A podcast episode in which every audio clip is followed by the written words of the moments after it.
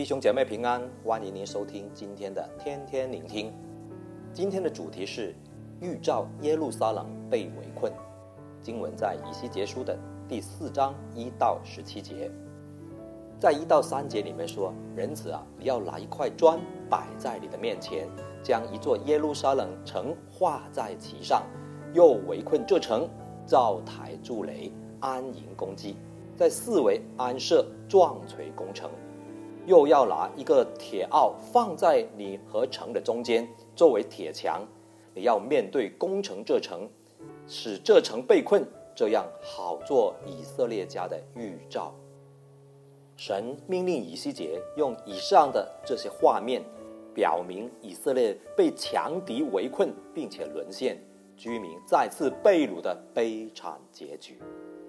他用实物做了一个围城的模型。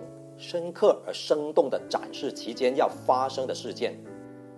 神的话每一个细节都具有实体的意思的，但我们常常会忽略或者不尊重神话语的细微之处，认为神大概不会介意的。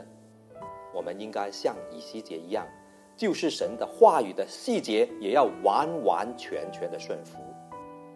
铁奥就象征着巴比伦大军的。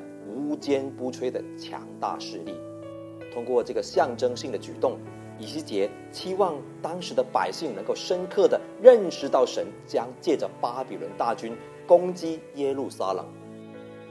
先知预言耶路撒冷将被围困，这些情景都一一的应验了。这也是提醒我们，圣经上的一点一画都不能废去。我们不能像当时的以色列和犹大人一样漠视神的话语。当失去了神的同在，必然遭受灾难性的打击。在第四、第七节，以西结他自己也尝试被捆绑的滋味。他的行为就象征着耶路撒冷的命运。他向左侧卧三百九十天，也就说明以色列将受到了三百九十年的惩罚。然后呢？又向右侧卧四十天，也就说明犹大也将受到四十年的惩罚。在耶路撒冷的人将被困在城里面，每天只能够分配到少量的食物。在敌人围城的时候，虽然不至于饿死，但是也不会丰盛满足。就如世人或某些基督徒被世界的金钱和物质捆绑。表面上看上去很好，其实都是过着拮据的日子，精神越来越空虚。在十二节里面，你吃这饼像吃大麦饼一样，要用人粪在众人眼前烧烤，用人的粪便烤食物，在律法书上视为污秽，象征着犹大和以色列的不洁净、道德的败坏，也暗示某些人为了获取不义之财。背离信仰和良心，我们想不少的百姓和我们一样，看到以西结所传递的信息和景象，感到震惊。但可惜的是，他们并未做该有的回应。今天的教会和社会都知道，世界会因着罪恶带来了灾难，神必审判的。但今天的您和我，是否选择充耳不闻？还是学习以西结有勇气为神做见证，为神发声，宣告神的公义呢？